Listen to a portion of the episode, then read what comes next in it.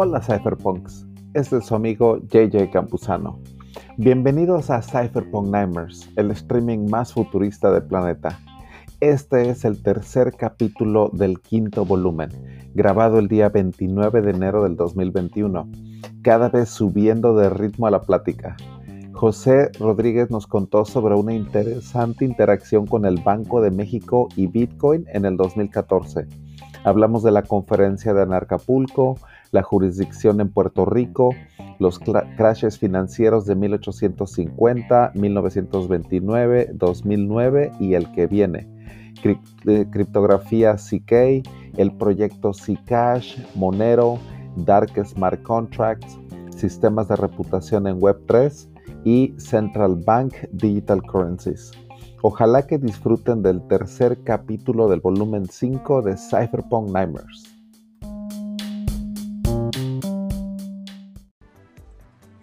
Oigan, yo quiero una plática medio OG. De, parte de, de, parte de, Pimpo. Cuando llevó el cripto, el, el, el criptopeso mexicano a, al Banco de México, ¿cómo le fue? ¿Qué pasó? Quiero saber ese inside story. ¿Qué pasó? Pues ahí, ahí, ahí, tuvimos varias juntas con, con Banco de México.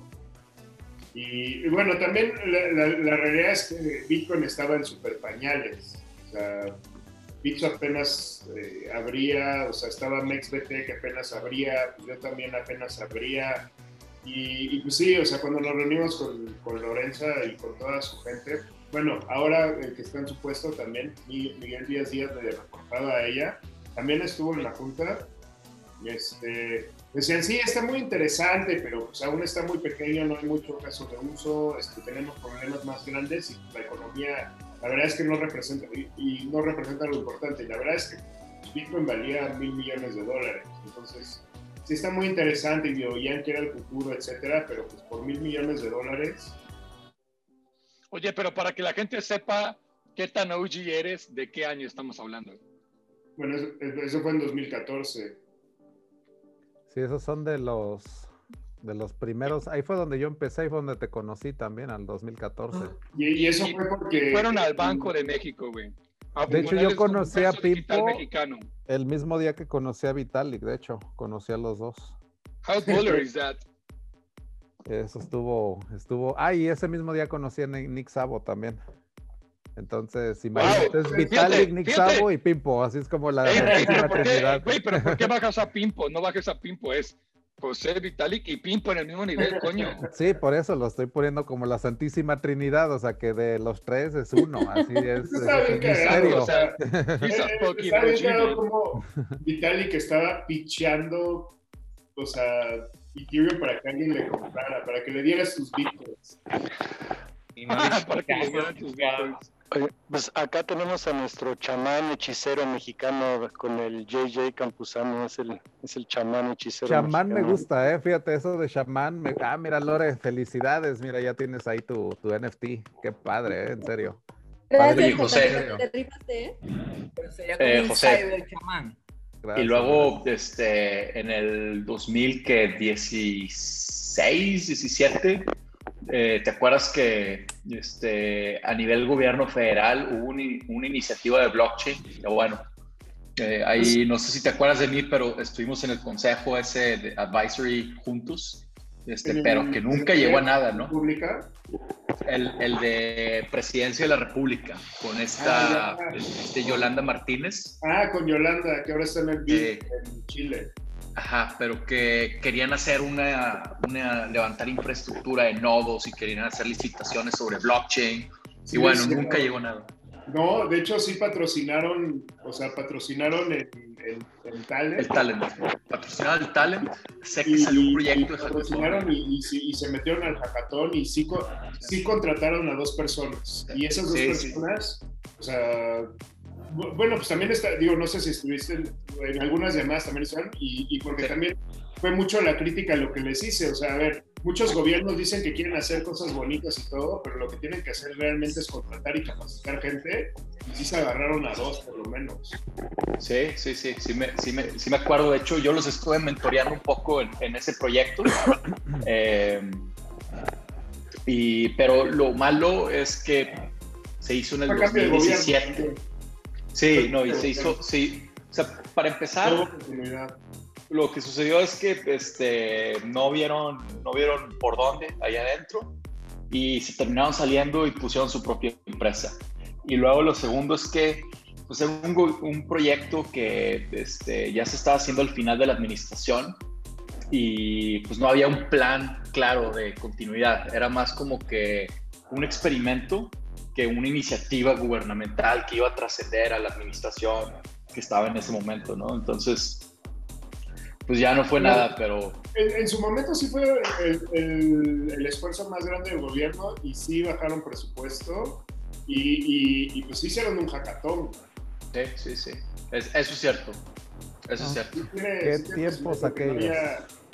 Sí, tristemente no hubo, pero pues sí, yo creo que sí hubo un pequeño avance ahí y sí fue importante que Presidencia y Secretaría de la Función Pública o sea, hayan hecho ese documento y que el, punto que nos hayan puesto todo y hecho el documento, etcétera, y que por lo menos estuvo más allá de nada más decir que vamos a hacer algo con blockchain. Sí, eso O sea, sí intentaron forzar un poco los casos de uso como el de las licitaciones públicas. Mm. Muy bien. Así que, pues, ¿qué? ¿Preguntas de principiantes o de, qué, de qué hablamos? Vamos rápido, yo no me dijiste si te gustaba más hechicero o chamán, te quedaste la Chamán, no, definitivamente chamán, ese es el que controla la energía en un lugar y todo. Chamán, fíjate que como Joe Rogan, que él también ya ves que habla del DMT, de las experiencias psicodélicas. Pues ese güey eh, narra el documental de DMT. De hecho, exactamente. Y de hecho, yo veo mi vida también igual como antes y después de probar el DMT, la verdad. O sea, una experiencia súper trascendental y todo. Por eso Joe Rogan también lo veo como un, modelo, ¿eh? también a, como el, ese modelo a seguir de tipo podcast, pero con este estilo, ¿no? De cripto y todo. Para, mí, para mí es el, el güey loco que, que, grita y se emociona en cada pelea de UFC. Porque... Oye, ese güey tira unas patadas, güey. Hay unos videos del Joe Rogan, si quieres nada más busca Joe Rogan kick o patada, de que da unas patadas. Hay güeyes de la MMA que no le pueden, o sea, tienen unos de, para medir la fuerza de la patada y el Joe Rogan da unas, pero de burro, cabrón. O sea, es, ese güey... cinta negra de karate y creo que sí, no, güey. negra ya. Exacto. No, sí, eso, güey, para artes marciales. Te rompe tu madre, güey. Por más que está bien chistoso y todo. Una vez en este programa estaba en, de comentarista en uno llamado de Estados Unidos, creo que Fear Factor, y un güey se le puso al pedo, o sea, y, porque lo pasaron ahí en UFC. o sea, ¿crees que este güey porque te hace chistes se va a poner a y va a dejar que hagas bullying? Te va a romper unos cuantos huesos. Sí, es como el león que se le sube una pinche, un ratón así que lo quiere morder y el león dice, güey, o sea, como que ya te le da risa, ¿no? O sea, de que ya, ¿para qué te, para qué te pego? O sea, ¿para qué te, para qué te daño?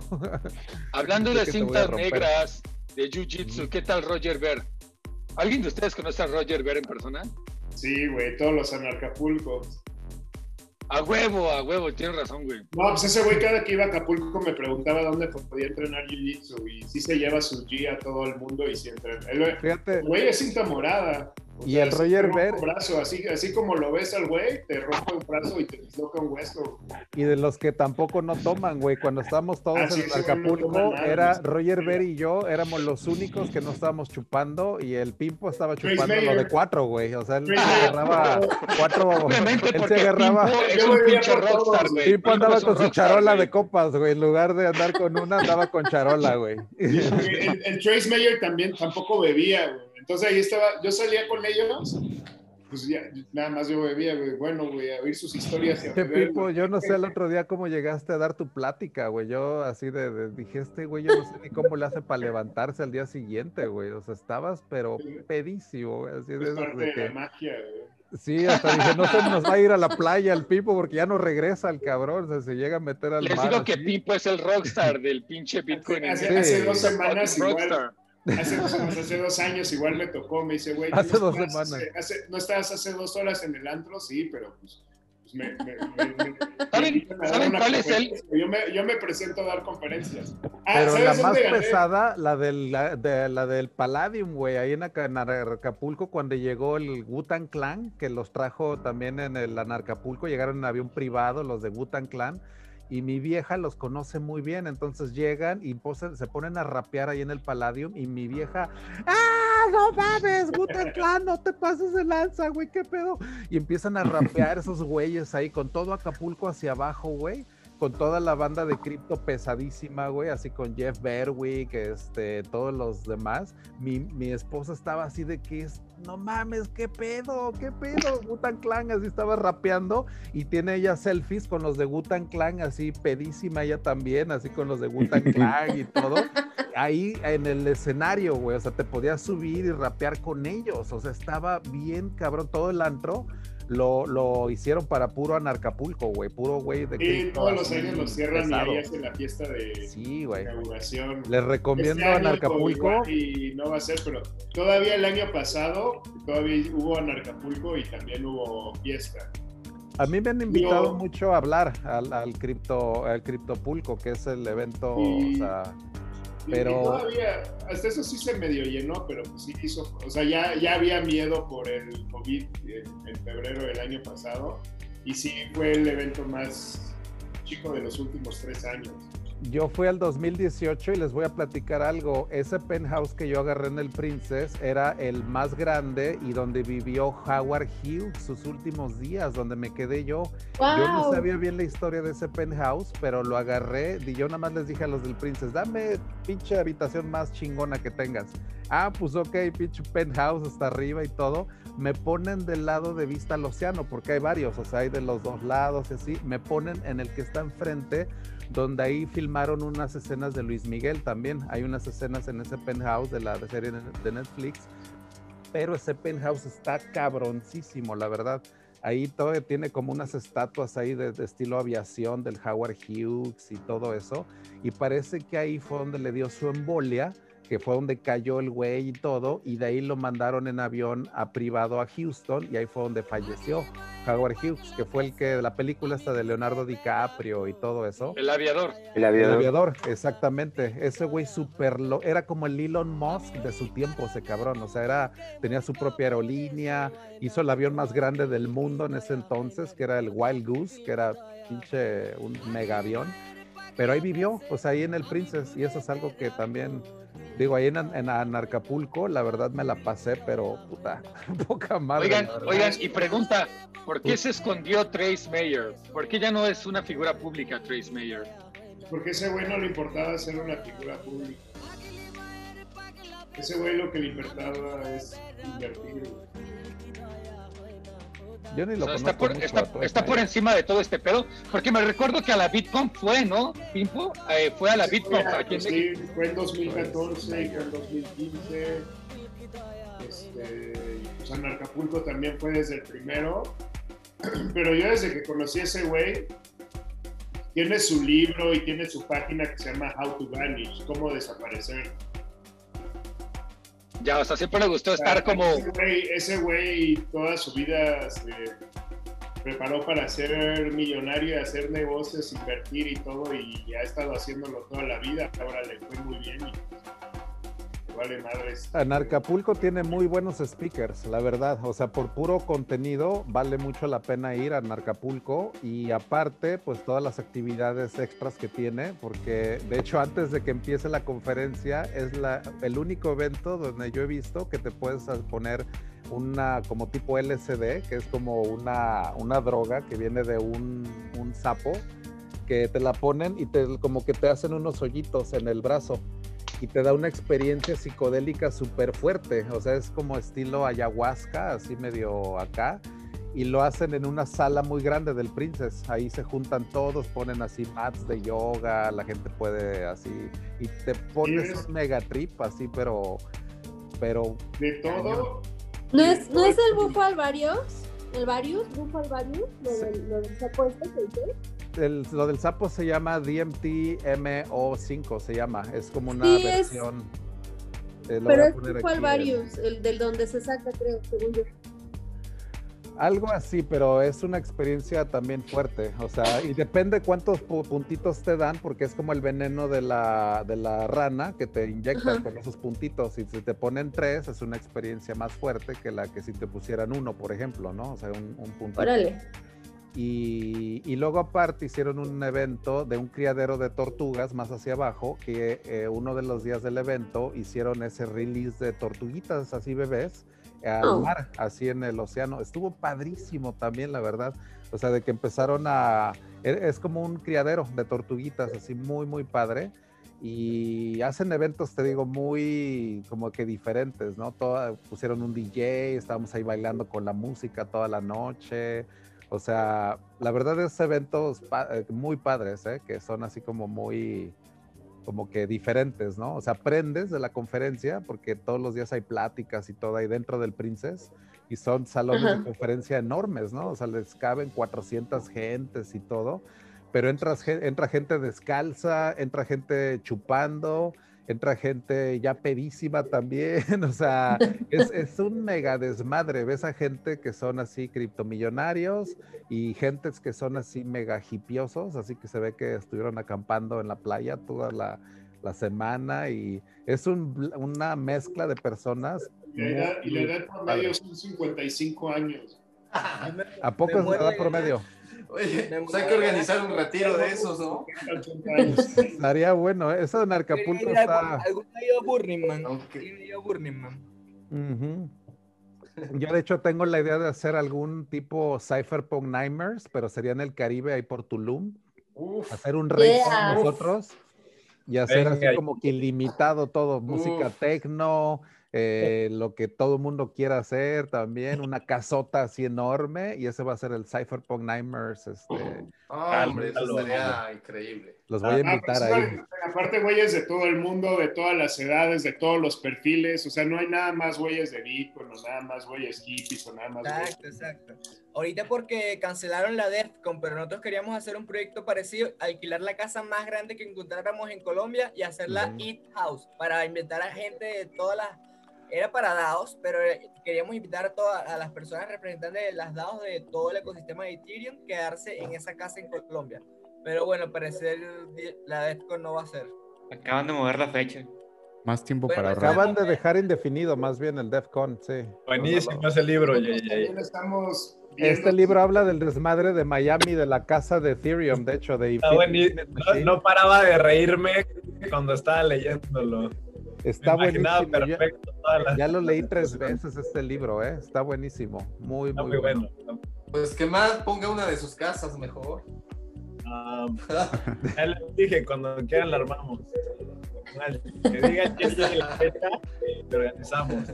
Oye, estaría buenísimo. ¿Tú dónde estás, Mad? ¿En, en qué parte? Bueno, yo ahorita estoy en San Diego, en California. Ah, yo viví ahí. Yo viví en el Gas Lamp. Por eso te preguntaba, porque vi el otro día que subiste ahí unos bienes importados de California y, y pensé que estabas por acá.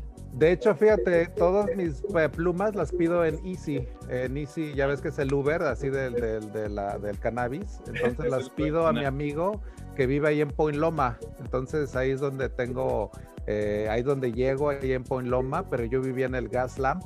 Ahí, de, de hecho, vivía en el pleno desmadre entre la A y la B, en el Gas Lamp. Y me iba caminando a la cuarta avenida y hacía un mega desmadre también ahí en San Diego. Ahí fue de hecho donde dejé de tomar cuando vivía en el Gas Lamp. O sea, pasé ahí de plano. Ahí sí me pasé. Y llegué, ido. llegué a tanto que los homeless de San Diego me ayudaban a levantarme, güey. O sea, No me en serio, así llega, Es lo llegué a iba a estar. decir, es lo que te iba a decir, que los homeless te dejaron con una educación de, de donde no quieres estar. Sí, sí, sí. Y yo vivía en un rascacielos, entonces me ayudaban así a llegar y todo. Y yo venía con otros cuates y llegaba al lobby y ahí me aventaban y decían, ya, mira, aquí está. Pero sí era cuando yo me agarré lo máximo ahí de fiesta en San Diego. Oigan, banda, banda, ¿ya vieron el tweet de Mia porque los bares y los antros los cierran a las 2 de la mañana, güey. Ah, pero sabes que había otra en San Diego que el domingo, haz de cuenta que yo me despertaba, empezaba a chupar porque me iba a los eh, domingos de rehab, ahí en el Jarro Café. Entonces toda la terraza del Jarro Café a las 12, una de la tarde se armaba una mega pedota Yo a las 4 de la tarde ya no, ya no sabía ni cómo me llamaba, güey. O sea, y eso era el domingo. Ah, O sea, de despertar y chupar así, pero desde que desayunas con vodka, cabrón. Así desayunaba yo. Yo prefiero tempranero, no, no desvelarme tanto, la verdad. Pues yo a las 6 de la tarde ya hacía checkout ahí del jarro café, ya salía ya como en calidad de bulto, ya, güey, ya, ya. Voy ya. te voy a sacar del retiro eh, cuando, cuando sea mi cumpleaños número 40 y Bitcoin llega a un millón de dólares, ahí sí te vas a poner una pedota conmigo. Puta, güey. No, pero así de esas de tres días, ¿eh? En serio. Es que mi familia es bien fiestera, cabrón. La verdad, mi familia es una bien grande en Tasco. Entonces, cuando hacemos fiestas son como de 50, 60 personas mínimo. Y luego en mi familia rentamos DJs. Cuando invitamos, mi esposa, la primera vez que fue a Tasco, había hasta güeyes en, en ¿cómo se llaman? Los de esos que con, que como en, que están bien altos. Que, que son como Zancos, en zancos. en zancos, DJ, rentaron un comediante, eh, había este, señoras haciendo de comer ahí. Es que mi familia hace fiestotas de esas de ti- estilo como estilo rancho, así de esas que es un mega desmadre. Ponen láseres, entra un comediante. Luego en otra hicieron una fiesta como un imitador de Michael Jackson. O sea, siempre hacen así como que ese estilo de cosas. Y me han hecho bien fiestero, la verdad. O sea, mi familia es muy, muy fiestera. Así que Así que Pimpo, mira, para hacer el Pimpo Fest, yo, yo te ayudo, cabrón. Hacer- Ahora sí, el Pimpo Fest, José. Ese Pimpo Fest está. que- cancelar, ya había flyer, ya había convocatoria, ya había Sí. DJ, ya había todo. Sí, en el Pero ahora lo Embassy vamos va a a ser. organizar al máximo, ¿eh? Ahora sí, ya. No, pero este año sí, aunque sea. Aunque Virtual, sea ¿no? el Landing CryptoBoxes, pero lo armamos. De Centralan, algo así organizamos, ¿no? No, A mí me latió lo que dijo JJ del Caribe. ¿eh? Ándale, ándale. No, sí, esa es la idea de hacer algo así, un Mi cumpleaños es en marzo, ¿qué vas a poder andar todavía haciendo algo en cualquier lugar en marzo?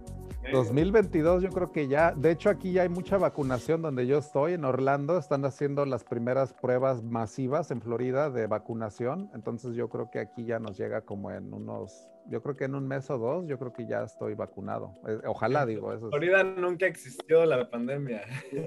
Pinche Florida es un desmadre aquí. Te vienes para acá, güey, y cerramos el Bitcoin Embassy Bar ahora sí, y ya si llegan, eventos privados, sí. Es lo que estaba pensando, a lo mejor un día cerrar el Bitcoin Embassy y hacer una fiesta así. Sí, este, así es como iba a ser en mi cumpleaños. Mega Ganja Party. Ándale. Pero sí, ¿eh? Sí, ya saben verdad. que el Embassy es su casa y lo que quieran armar, adelante. Sí, sí, sí, muy buen lugar, la verdad. Mira, ya aquí está Héctor, vamos a saludar a varios, ¿no? Aquí Héctor, también aquí está, Arturo también, ¿quién es más aquí? Se fue el acompañando? ¿Qué pacho, Héctor? Hola, ¿cómo están? ¿Cómo estamos? Bien, gracias a ustedes. También, bien, aquí diciéndole adiós a tu jefe de aquí. Qué bien, oye, no, Chicos. pues un placer. Yo creo que yo ya me tengo que ir porque me estoy quedando sin pila y como no traje mi último cargador. selfie, ok, último selfie, Oh. pónganse. Así que pónganse guapos. justo a Así tiempo para la foto. conmemorativo, así que a la de tres, ¿eh? Una, dos y ahí está, chingado. Perfecto. Los quiero, chicos. Muchas Lore, gracias. gracias por venir, Bye. ¿eh? Besitos.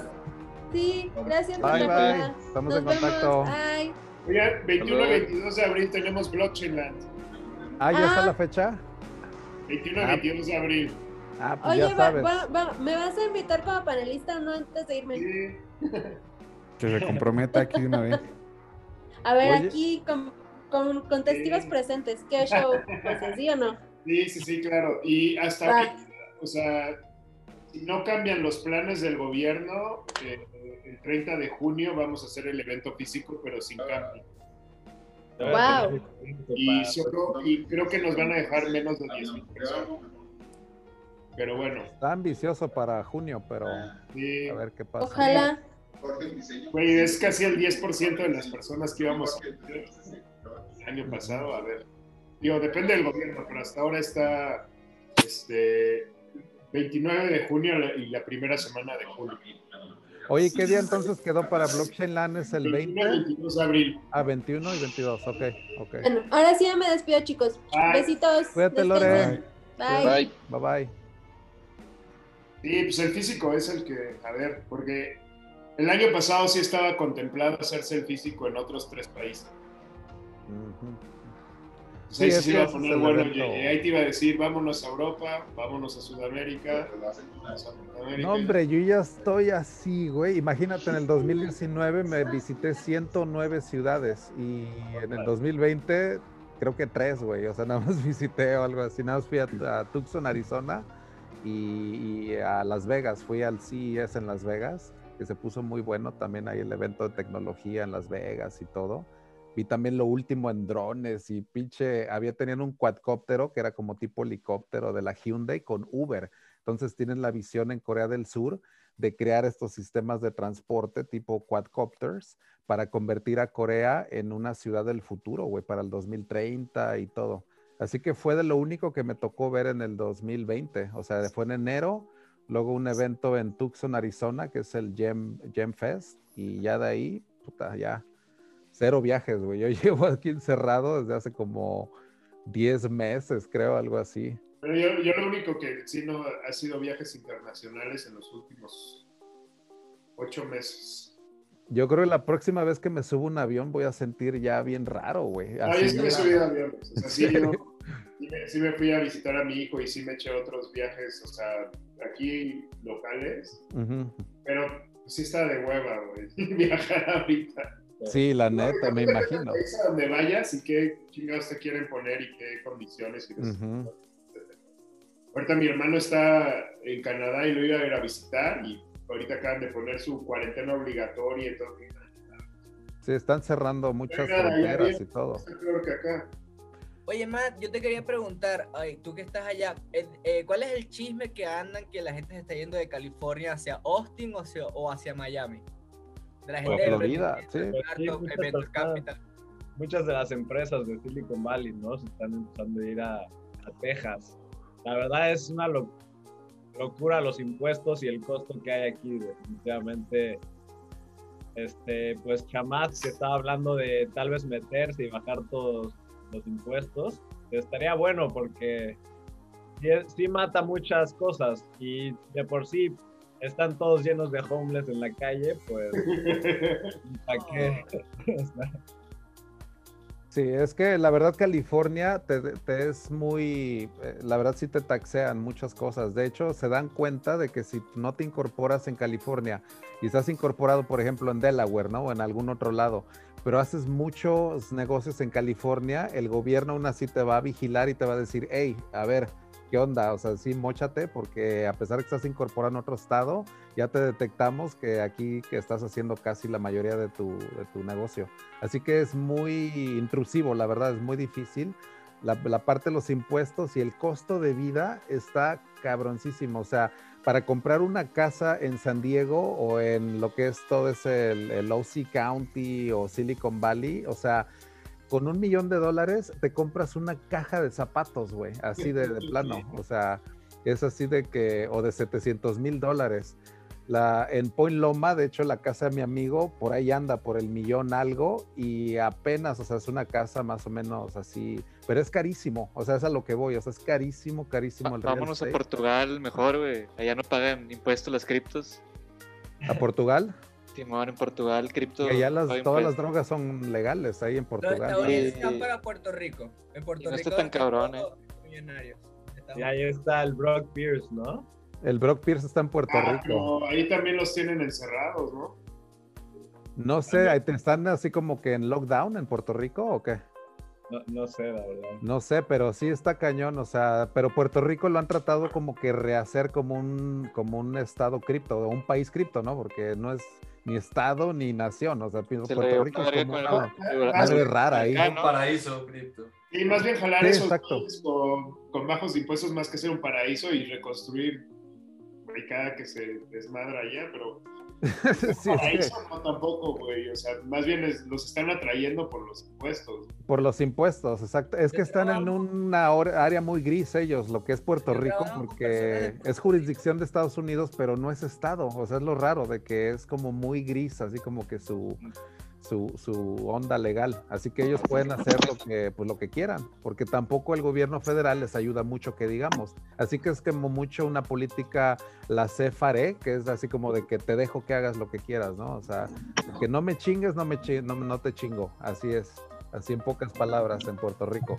pues puedes hacer lo que quieras prácticamente. O sea, el gobierno federal, Washington, le vale una madre Puerto Rico, o sea, prácticamente. Entre Creo que Trump lo dijo abiertamente más de una vez. Exacto, o sea, ya se hizo muy eh, latente con Trump, cabrón, o sea, pues Puerto Rico lo han dejado como campo abierto, o sea, y es la, lo padre es que tiene la jurisdicción de Estados Unidos, o sea, te da cierta como que seguridad, ¿no? No es como que tan viejo este, pero con la libertad de, de una como que esa política, ¿no? De financiera. Así que es lo padre de Puerto Rico. Oye, eh, y regresando al tema de Wall Street Bets, tú que estás metido en el Silver, ¿qué pedo? Sí, hay muchos shorts, compañías de Silver. Fíjate que, siempre le quieren empezar ya, siento que el siguiente target es los metales físicos, ¿eh? O sea, pueden empezar a romper todos los hedge funds que han estado eh, haciendo supresión, ¿no? Del precio de la plata y del oro que la plata debería de valer como más de 50 dólares la onza, en realidad. Entonces la han hecho una supresión artificial. Entonces parece que Wall Street Bets ya parece que el siguiente nivel va a ser plata y tal vez el oro. O sea, no sé. Agárrense. agárrense, cabrón. Es que te digo, si se van con algo físico. También todo el tema de GameStop, quién sabe hasta cuándo vaya a parar esto, tío, porque los que tienen abiertos sus shorts están pagando tasas de interés entre el 30 y 80%. O sea, se los están comiendo el puro funding fee. Es que, también es algo que hablamos hace rato. O sea, yo digo, todavía cuando estaba en casa de bolsa, si te ibas corto, tenías que dejar 50% de capital en garantía por lo menos, y pues bueno, eso va variando dependiendo de tu cuenta y, la cantidad que operes y tu reputación, etcétera, ¿no? Pero por lo menos tienes que dejar el 50% de garantía. Luego, para los que hacían day trading, tenían que dejar el 25%. O sea, eso es bueno y malo, ¿por qué? Porque solo necesitas la garantía realmente. Malo cuando sube una garantía exageradamente como lo de GameStop porque pues ahí, a ver, triplica tu posición, o sea, igual es algo que no lo tenías contemplado o que vale más que, tu, que todo el capital inicial. Ahí lo bueno es que te puedes apalancar, o sea, si, si solo necesitas la mitad de capital para irte corto o menos, o te dan todavía mayor margen o te dan todavía mayor apalancamiento, puedes hacer crecer ahí la posición, apalancarla y meterle el short con todo. Sí. No, es que va a cambiar mucho, de hecho, este tipo de onda, porque Wall Street Y es normalmente lo que decía al principio, cuando me preguntaban si era operativo o técnico, muchas de estas cosas operativas todavía son a manita en la casa de bolsa. es que también hay el problema, creo que recibieron llamadas de, de, su broker diciendo, oye, güey, necesito que me deposites unos cuantos millones y te cierro la Sí, pero uno, uno como usuario de, de Robinhood, este, pues a, ah, mí, que, que, pues básicamente Robinhood tenía problemas de liquidez a no tener suficientes este, acciones. A mí como usuario, si me estás bloqueando el poder de comprar o vender, pues sí se me hace una mamada. Este, o sea, creo que ahí se, se, chingaron al usuario final y pues sí se ahí medio odio la protección a los hedge funds. Pero pues mira, en, los 20 años que yo he estado ya en mercado de valores, muchas veces han suspendido por cosas extraordinarias los mercados de valores y diferentes emisoras. O sea, cada vez que hay un error, cada vez que hay un flatting, cada vez que hay un índice que se operó mal, cada vez que un gobierno, o sea, lo hace. Este, o sea, este por, por, ejemplo, lo que hizo hoy el viernes eh, Robinhood, del mail que, que, envió, que ya no puedes comprar más de dos acciones de GameStop. Eso es una mamada. O sea, ¿cómo me estás limitando la cantidad que pueda comprar? Ni ellos deberían decirte cuánto debes de comprar o, vender. O... Sí, digo, creo que sí hubo ciertas casas de bolsas que sí respetaron a sus usuarios. No sé si sea porque no hubo mucho volumen ahí, este, Y pues exchanges como FTX, no sé qué pedo si son pero, pero, hacen pero sintético. por el otro lado, o sea, pues sí es una máquina muy bien aceitada, pero que solo funciona si es esa máquina y si funciona, o sea, en, condiciones normales, o sea, nuevamente te pones ahí en riesgo como broker y como operador por lo que hagan tus, tus usuarios o tus clientes y al final el que tiene que responder es, digamos, el, el broker o casa de bolsa como institución y como un poco ómnibus, ¿no? Claro. Entonces, A- a- Ahí, Aquí el tema yo creo que va a ser bien importante del mes y de todo el año y que vamos empezando es el tema de, de la censura. Digo, empezamos con Twitter censurando a Trump y ahora con los mercados, casas de bolsa censurando a los usuarios. Y pues va a ser el año de la privacidad y cómo tratar de evitar estos, esta censura, que bueno, en este caso serían cosas como exchanges descentralizados, pero obviamente todavía está en pañales esta cosa. Ok, este, nada más sobre los stocks, les quiero dar una visión macro, o sea, una visión histórica. 1820 se empieza a dar una burbuja en el London Stock Exchange en base a los ah, vías de, de ferrocarril, cabrón, o sea, los railroads y todo eso, que fue como que la nueva industria que estaba en 1820. En 1850 se da un crash que yo no conocía, o sea, todavía empecé a leer este libro que se llama The Physics of, of the Future y ahí lo que empieza a hablar de son los financial crashes del pasado. Pero lo que él dice, este Michio Kaku, es de que las siguientes revoluciones de la infraestructura siempre hay un crash que lo precede. Eso es lo interesante. Se da el crash en 1850 de los stocks de las compañías que hacían los railroads y todo eso.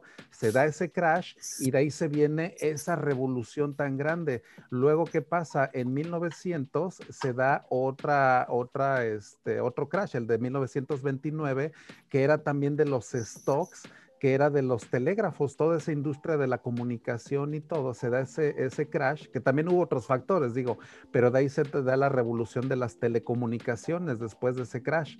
Lo que él dice es de que este último crash del do- 2008 fue también eso de la, de la- del Internet, por ejemplo, la del 2000, ¿no? El dot-com boss y todo eso. Y la que viene, es lo que él dice aquí en este libro, de que la que viene, él no sabe si va a ser inteligencia artificial, pero yo siento que puede ser blockchain. O sea, todavía no sabemos de qué va a haber, si va a haber un crash. O sea, eso es casi seguro. Pero este 100% crash siempre precede a, a la revolución prácticamente.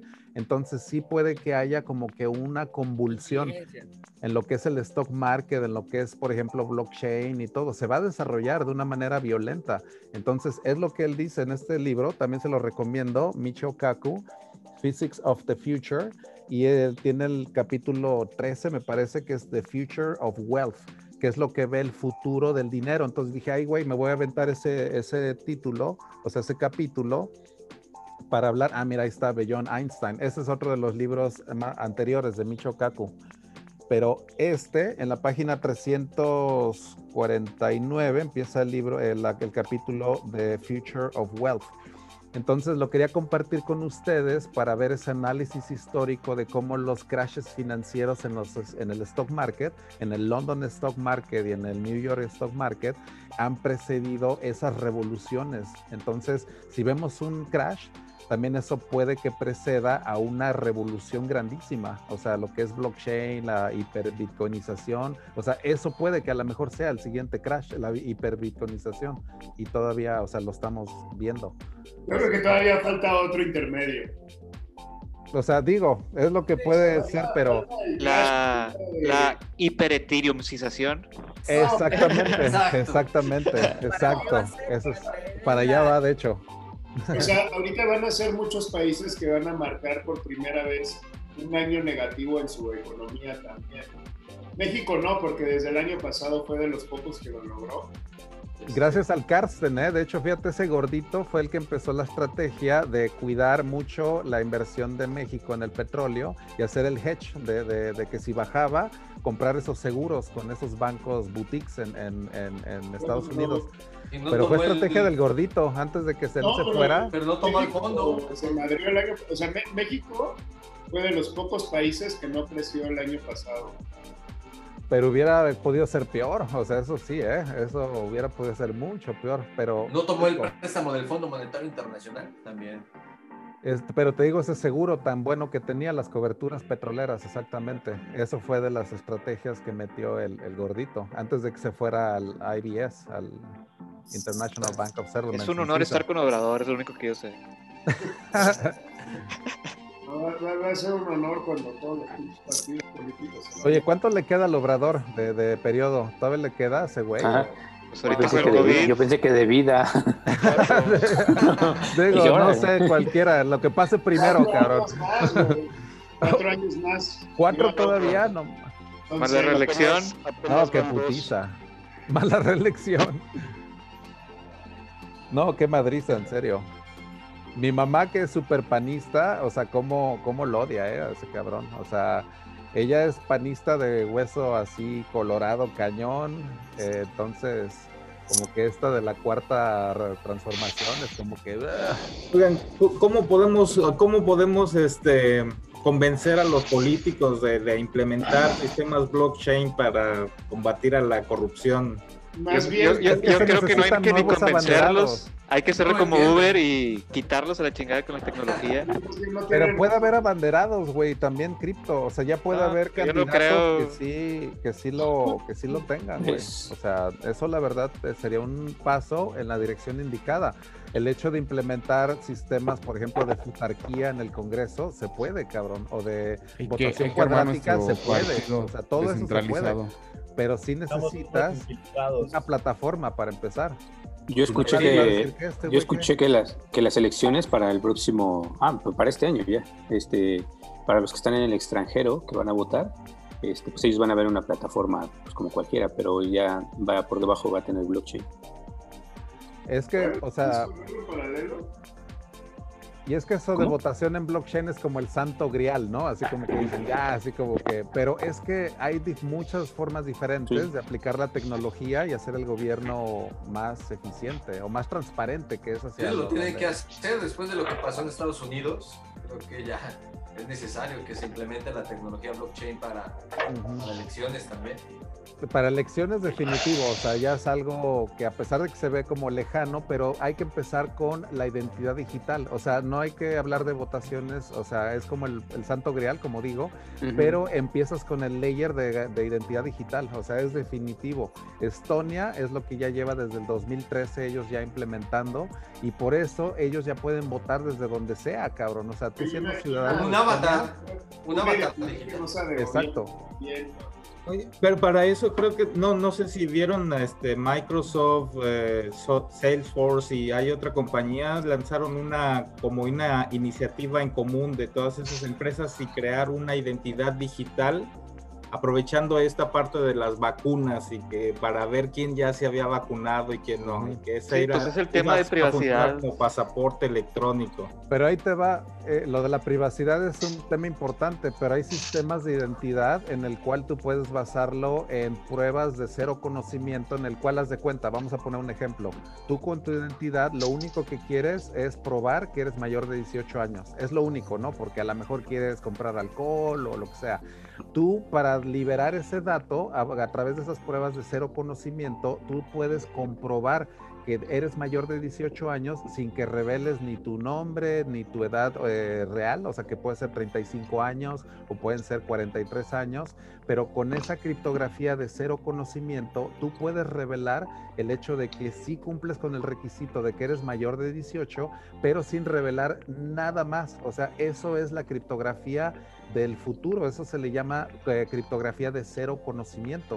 Eso es lo que ya está implementando Ethereum y muchos proyectos, porque eso se le llama CK Cryptography. ¿Y eso, ¿y eso quién lo valida inicialmente? ¿Inicialmente es un certificado del gobierno o quién valida que, que sí tienes más, más de 18 años? Es que eso se certifica nada más por el hecho de que tengas ese dato, o sea, el hecho de que tienes 35 en un acta de nacimiento, por ejemplo, y la, prueba de cero conocimiento lo que dice es de que envuelve una prueba en la cual tú dices, sí tengo arriba de 18 años y la prueba de cero conocimiento lo que hace es que el que quiere comprobarlo, tú tienes ahora la prueba de que esa persona sí es mayor de 18 años, pero no tienes por qué saber que tiene 35 o 43 o 80 años. Tú nada más con que sea mayor de 18 años, ya tú puedes, por ejemplo, venderle alcohol o algo así, ¿no?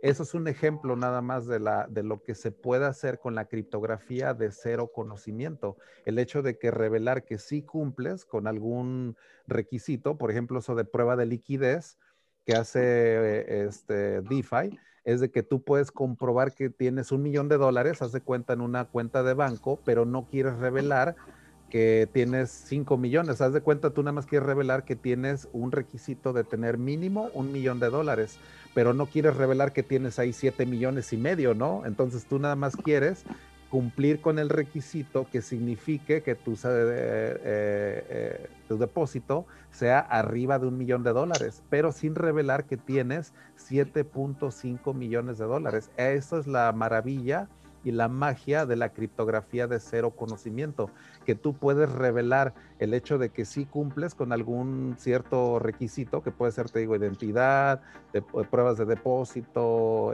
muchas cosas, pero con ese tipo de criptografía que se llama CK Cryptography o Zero Knowledge, que esa es una parte que se está explorando muy, muy, muy ampliamente desde el 2017. En el 2015 todavía eso se consideraba como criptografía de la luna o Moon, moon Crypto, porque era así como que decían, ok, se oye chido, pero eso es como que criptografía que ni siquiera existe. Así de tan lejano estaba en el 2015. En el 2017 ya se empiezan a hacer los primeros bosquejos y ahorita ya está esto tan revolucionario que eso es la esencia de los rollups, o sea, lo que es Layer 2 para Ethereum se basa en este tipo de criptografía de cero conocimiento, porque ahora lo que haces es de que para escalar envuelves mil transacciones y envuelves la como que un hash de todas esas, haz de cuenta como si las agarraras en, en las enrollaras y tú nada más dieras la prueba de una sola y eso es lo que mandas al mainnet, pero tú tienes las otras mil ya completamente comprobadas y bien hechas y todo. Esa es la maravilla de, la, de esta criptografía que se llama CK Cryptography o de Zero, Zero Knowledge, que la estamos aplicando tanto en blockchain para Ethereum 2.0 o para esto de la escalabilidad, pero se puede aplicar para identidad digital, o, pruebas de diferente tipo, ¿no? Entonces tiene muchas aplicaciones este tipo de criptografía de cero conocimiento, porque la Unión Europea también tiene como requisito de que, la, de que no tengas la información personal de la, de la gente o que después de determinados números de años ya no la tengas. O sea, eso se le llama el derecho a ser olvidado en, en la Unión Europea. Ellos ya lo ven como un derecho entonces ellos por derecho, después de, no sé, ponle tus 5 o 7 años, la compañía que tiene tus datos tiene por requisito que destruirlos ya. O sea, se le llama el derecho the right to be forgotten. Pero con las pruebas de cero conocimiento, tú puedes resolver todo ese problema porque no tienes ni siquiera los datos específicos de la gente para empezar. Tú nada más tienes las pruebas de que sí cumplieron con esos requisitos, pero no tienes los datos en sí. Así que eso resuelve un problema también muy, muy grande, de que ya no te hackean y te bajan bases de datos con los nombres y direcciones de todos, o sea, ya no hay esos honeypots de información que son las bases de datos, ¿no? Centralizadas y todo. Pero y ahora con la blockchain donde todo se queda grabado para siempre, ese es el Zero Knowledge, pero es que es el Zero Knowledge, no tienes que saber nada. De hecho, Zcash, Zcash el cripto, así se maneja. Hay transacciones que se llaman C-addresses entre ese blockchain y ahí te va, el Zcash es una dirección, un blockchain público, así como Bitcoin, Ethereum y todo, y tienes transacciones en las cuales no se revela ni el destinatario, ni el remitente, ni el monto de la transacción. Y eso es algo que nadie lo había podido hacer hasta que entró Zcash. Entonces, Zcash es, es un blockchain en el cual se manejan este tipo de criptografía de cero conocimiento, porque lo que hace el blockchain es de que decir, a ver, eh, vas a mandar siete Zcash lo que hace es de que con cero conocimiento tú compruebas que tienes ese monto de Zcash, de 7 Zcash, o sea, esa moneda, para enviarlo a la otra persona, pero sin revelar el monto de la transacción, ni quién lo manda, ni quién lo recibe. Eso se le llama privacidad absoluta en blockchain. Ese es el modelo que tiene Zcash, que es privacidad absoluta. Estás haciendo transacciones en el tipo dark web, de hecho, de, las blockchains. Eso, el modelo de Zcash, eso fue lo que escribí en mi eh, último artículo en Medium, porque hablo de la anonimidad en blockchain, que solamente es lograble en base a la criptografía de cero conocimiento. Ese es el modelo de Monero, ese es el, el modelo de Zcash Monero trabaja en un modelo como estilo Tor, de la, no sé si conozcan este proyecto, el de Tor, que es como de ofuscar el tráfico de Internet, o sea, es lo que hace Tor. Entonces, lo, eh, Monero lo que hace es un sistema muy parecido como el de Dark Web, pero en blockchain, o sea, aplicado a blockchain. Ellos manejan un tipo de signatures o firmas que se llaman de anillo, que son ring signatures. Entonces, la arquitectura de Monero es como la de Tor, que son como estos circuitos que hacen que hacen como una revoltura de transacciones en Monero, de tal manera que tienes privacidad absoluta en Monero. Si la sabes utilizar bien, no se puede trasear Monero. O sea, si la sabes usar, ¿no? O sea, hay maneras de que a lo mejor sí te, te caen y todo, pero Zcash y Monero, su razón de ser es la privacidad utilizando blockchains públicos, que puede sonar hasta una contradicción, porque un blockchain público, nosotros estamos acostumbrados a que si tú ahorita me das esa dirección de ITER, yo mañana puedo ver si alguien, hizo una transacción o algo. Yo los puedo estar monitoreando ahorita con esas transacciones, esas direcciones de ITER. O sea, a final de cuentas, ahí están todas esas direcciones que me dieron. Entonces, no hay privacidad en Ethereum ni en Bitcoin. O sea, yo ahorita ya puedo ligar esa dirección de ITER a Gabriel o puedo ligar esa dirección a Romualdo o a Gualberto y decir, mira, ahí ya puedo checar qué está haciendo él. Si él usa esa dirección de ITER otra vez, yo sé exactamente qué es lo que está haciendo. Así que un blockchain público es un honeypot de información, o sea, ahí se pueden utilizar analytics, pero, o sea, increíblemente, ya ligándote a una dirección de Ether o Bitcoin, ya te chingaste, o sea, ya no tienes privacidad, pero para nada, o sea, te pueden tracear todo tu comportamiento al dentro de Ethereum o Bitcoin, pero no con Monero, no con Zcash. Esa es la broncota que tienen ahorita ya los reguladores, por eso están baneando en algunos exchanges ya Zcash, Monero, esa es la guerra contra los blockchains de veras privados y secretos, porque la verdad ahí los gobiernos, ya ahí se les va completamente fuera de las manos el concepto de privacidad, ¿no? O sea, ahí es privacidad absoluta en sistemas de Zcash.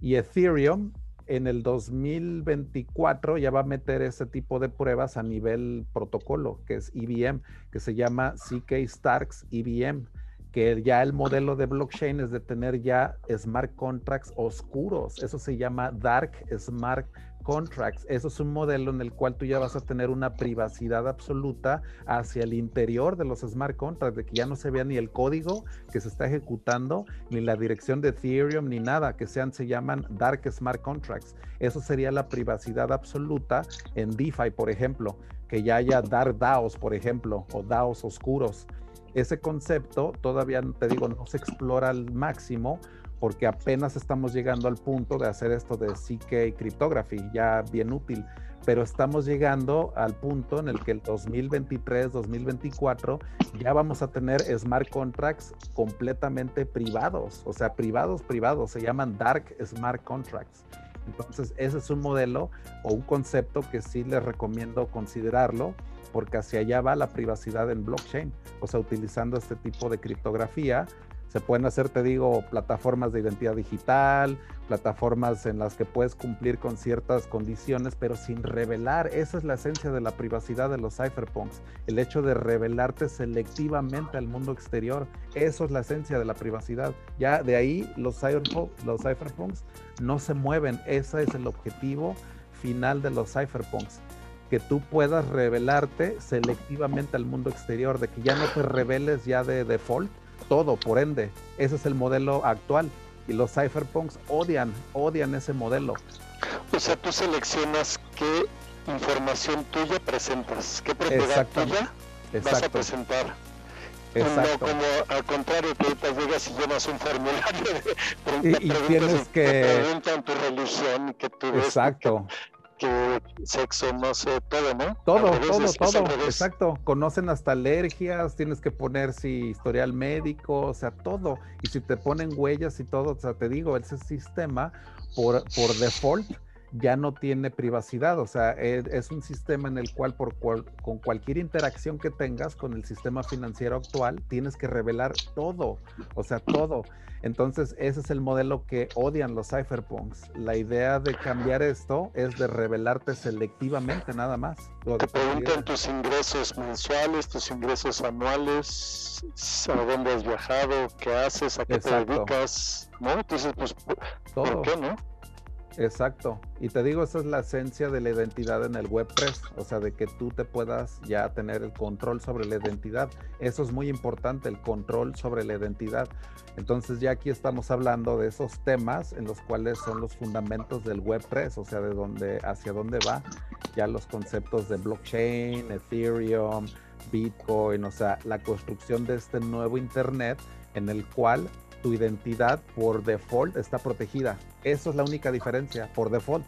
O sea, por default tú ya no te tienes que revelar de forma abierta al mundo entero. O sea, por default tu identidad es tuya y ya. O sea, es de nadie y de nadie más. Y si quieres comprobar que tienes arriba de 18 años o cierto tipo de ingresos y todo, y ahí hablas de sistemas de identidad digital y de reputación también. Porque ya cuando haces interacciones, tú vas creando reputación, que eso es lo bonito de la identidad digital de que crea sistemas de créditos y todo, porque ahora alguien puede ver si tú ya pagaste deudas anteriores en base a esa identidad digital. Y eso es bien, bien poderoso porque tu reputación puede valer más que el dinero inclusive.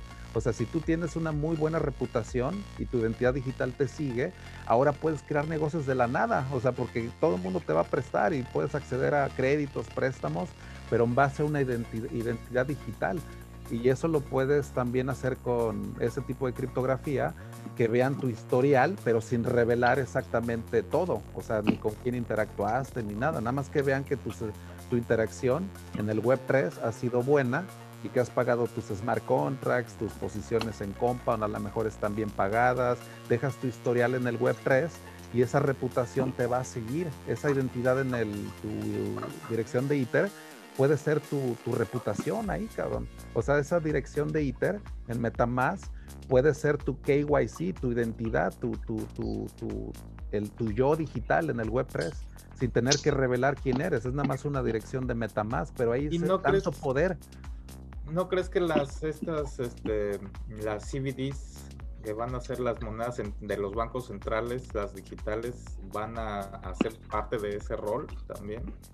Sí, de hecho, mira, China, por ejemplo, va a ser de las primeras porque ellos ya tienen todo, todos los cimientos, como ellos ya tienen esa economía digital de que todo es en QR codes y que hasta la señora de la esquina, de las gorditas, te acepta QR codes. O sea, es tan prevalente los pagos digitales que para ellos ya les hace mucho sentido tener una moneda digital. O sea, el yuan digital ya, ya viene, o sea, eso ya es un, es un hecho pero ellos tienen un control muy, muy grande sobre la economía. Entonces pueden ellos tener, hay dos yuanes de, para empezar. Entonces en China hay el yuan interno, que es el yuan doméstico, y tienen el yuan internacional.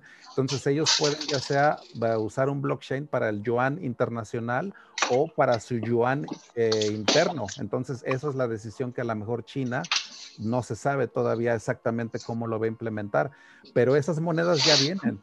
Lo interesante es de que se van a integrar a los sistemas de blockchain de tal manera de que eso ya, eh, o sea, cómo va a ser esa interfase, ¿no? Eso es lo que va a ser la rampa de, crecimiento a los sistemas de, basados en blockchain. Sí, pero los, los, los CBDCs, eh, y creo que estaría chido a lo mejor el próximo, la próxima semana platicarlo, este, hasta ahorita nos quedan un buen de horas. Eso te iba a decir, ¿para qué nos esperamos? ahorita estoy quitando motores ahorita, güey. eso de la próxima semana aquí no se maneja. Hable ahora, ok, pero sí. tenemos miedo. No, pero, pero los CBDCs van a, bueno, como contexto, CBDCs es Central Banking Digital Currency. Eh, mucha gente lo, lo traduce como así las criptomonedas de los bancos centrales realmente, quién sabe si vayan a ser criptomonedas, es decir, si vayan a estar basadas en, este, en blockchains públicos. Eh, probablemente algunos sí, algunos no. Creo que va a depender de cada jurisdicción. Sé que, por ejemplo, ahorita Suecia ya está haciendo experimentos con este, el, el Krona, que es, que es su moneda. Ya están lanzando piloteando el Ecrona y algunos otros países, pero yo dudo que vayan a implementar, que, vayan a ser como privadas por default. Al contrario, creo no, al que contrario, los, o sea, al contrario. Sí, sí, o sea, Son blockchains permisionados. Adiós a la privacidad, adiós a la privacidad financiera.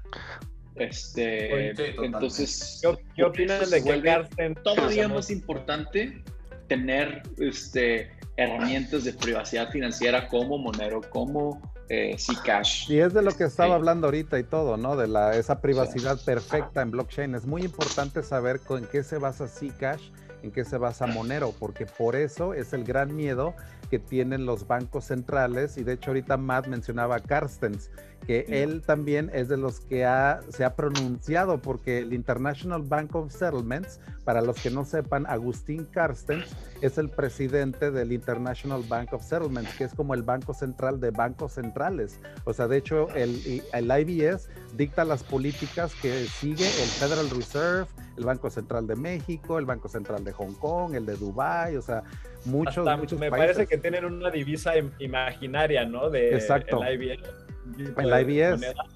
Y está muy, está muy confuso como ayer, hace poco Carstens mencionó, dijo, que la, dijo que Bitcoin era una blockchain privada, como si hubiera creado una compañía privada. Exacto. Entonces, y ves esa narrativa tan, a veces tan medio desinformada o tan, bueno, falta de realismo, pero ellos tratan de, mira, lo que él dice, hay, también hay que decirles, aconsejo que lo escuchen, la verdad, Agustín Cárcel, porque ahora sí que tiene un peso muy grande, ¿no? O sea, ahora sí que pun intended, está pero bien, no, no pun intended, no pun intended. No pun intended, ¿no? Pero sí está, es peso, es peso pesado.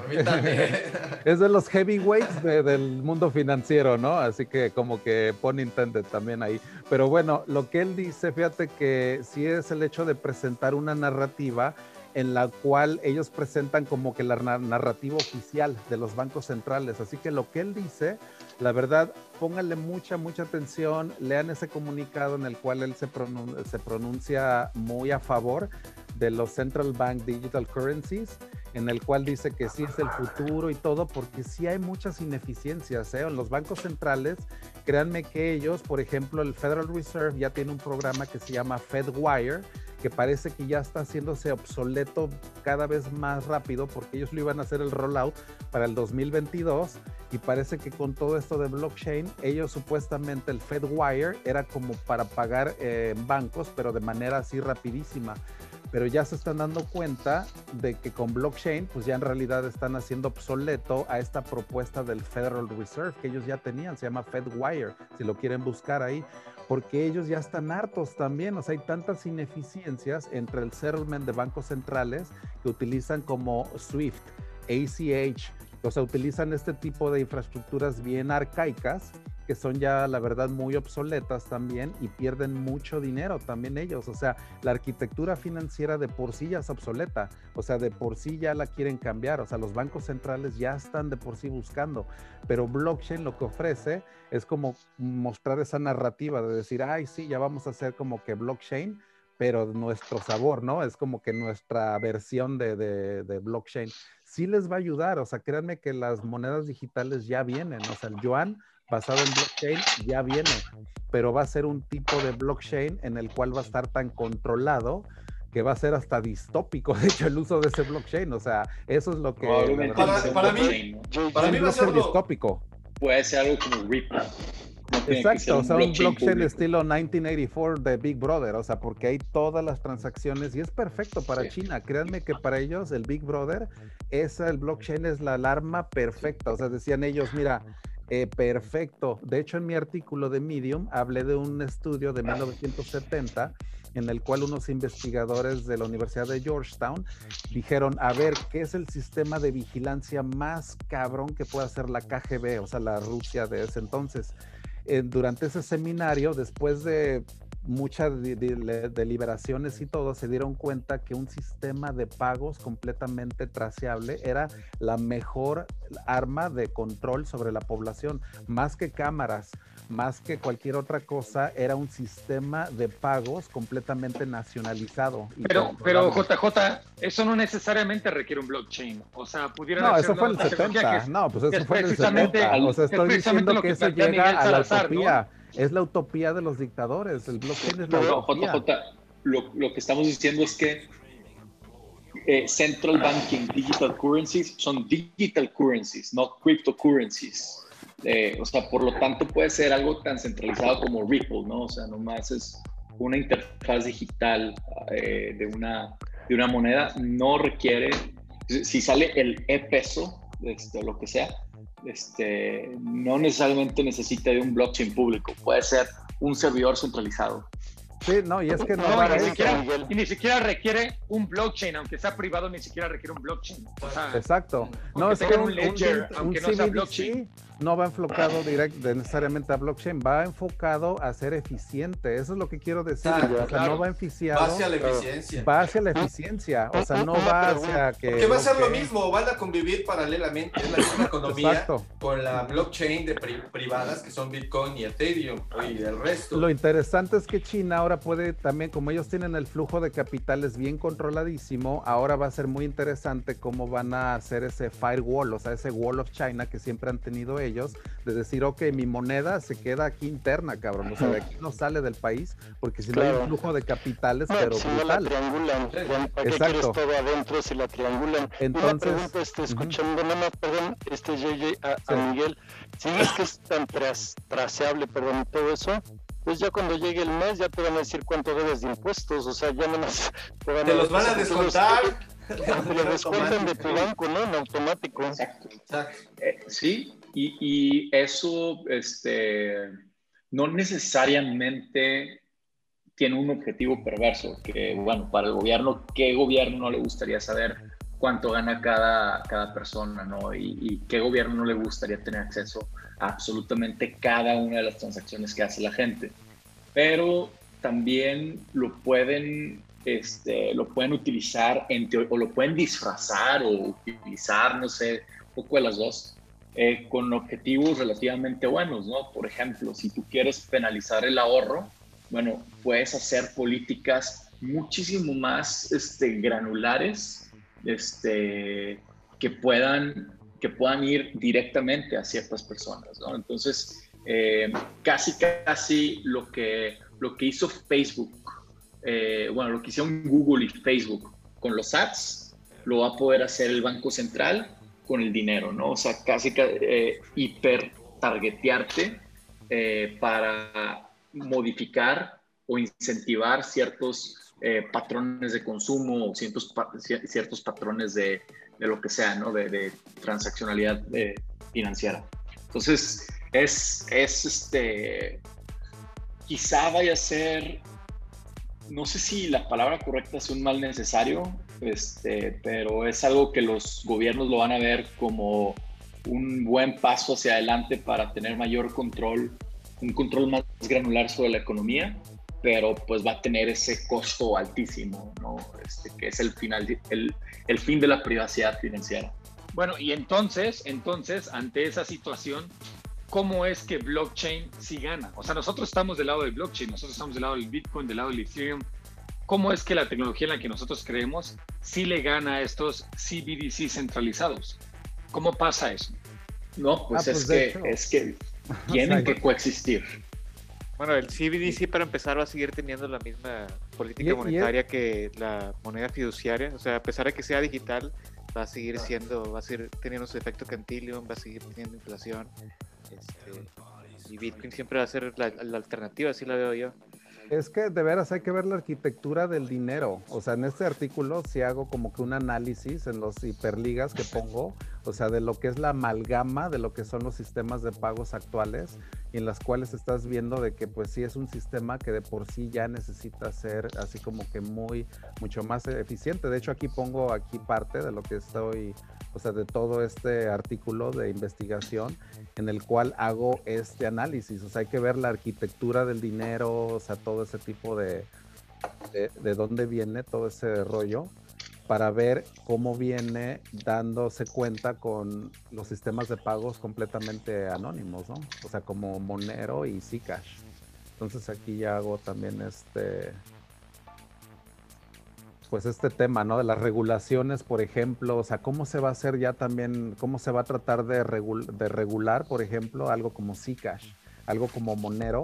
O sea, eso sí pone retos, la verdad, muy, muy nuevos a cualquier autoridad central, o sea, porque ahí te digo, tienes una, una privacidad absoluta. Entonces, el hecho de que en el dark web ya se maneje muchísimo también dinero de este tipo, o sea, esto hace que ya sea prácticamente, ya no sea posible de tracear mucha de la actividad que ya ocurre en el deep web, o sea, en el dark web. Entonces, todo esto, el tema de las regulaciones, sí va a ser como que un choque en el cual, o sea, sí van a coexistir, pero a final de cuentas sí va a haber como que cierta fricción, o sea, a final de cuentas. Entonces... cualquiera de estos dos proyectos se podría integrar fácilmente a, otra blockchain, ya sea Monero o Zcash, porque pues lo que no tienen es este, aceptación, o sea, es lo que les hace falta tanto a Monero como a Zcash. Entonces, no sé si se puede adaptar esa blockchain, por ejemplo, Ethereum, o únicamente extraer el concepto del anonimato y crear algo como lo que mencionabas de los dark smart contracts.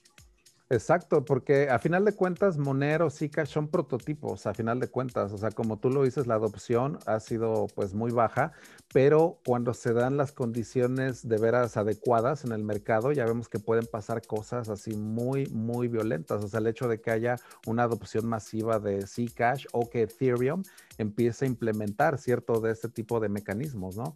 Entonces, de que, de hecho, Zcash y Ethereum son muy amigables. De hecho, el que maneja Zcash se llama, es un cypherpunk que se llama Zuko Wilcox. Tiene un nombre bien raro porque empieza con Z, su nombre es Z-O-O-K-O, entonces es Zuko, y luego Wilcox, que empieza con W, W-I-L-C-O-X. Ese es uno de los cypherpunks actuales, contemporáneos, que tienen mucha, como que han hecho mucho esa batalla, ¿no? De la privacidad absoluta utilizando Zcash, ¿no? O sea, está, y aquí es donde en este artículo, pues hablo de todo eso, de aquí ya es donde empiezo a hablar de estas pruebas de cero conocimiento, aquí ya empiezo a hablar de Zcash, que es una, un proyecto entre criptógrafos israelíes y del otro lado norteamericanos, este Zuko, Zuko Wilcox. Wilcox. Entonces, eso es lo interesante de que este tipo de criptografía te da la privacidad absoluta y sí va a darse una fricción con los sistemas de pago ah, o las regulaciones más que nada. Y aquí es donde hago la descripción de Lex criptográfica, que son, ese es el proyecto que tengo, que son leyes algorítmicas que operan autónomamente y bajo un marco regulatorio que ignora completamente todas las leyes financieras. O sea, es como tener un smart contract completamente descentralizado, autónomo, que no, que se autorregula prácticamente, ¿no? Eso es Lex criptográfica. Así que con todos estos sistemas podemos aspirar a tener algo así, ¿no? Un concepto de dinero digital autónomo basado en blockchain. Entonces, que sea verdaderamente privado. Así que ahí les dejo este artículo para que lo puedan ahí checar y todo, porque pues hago mucho énfasis, ¿no? En, la privacidad y, y, en lo que los bancos centrales también pueden llegar a hacer, ¿no? Claro.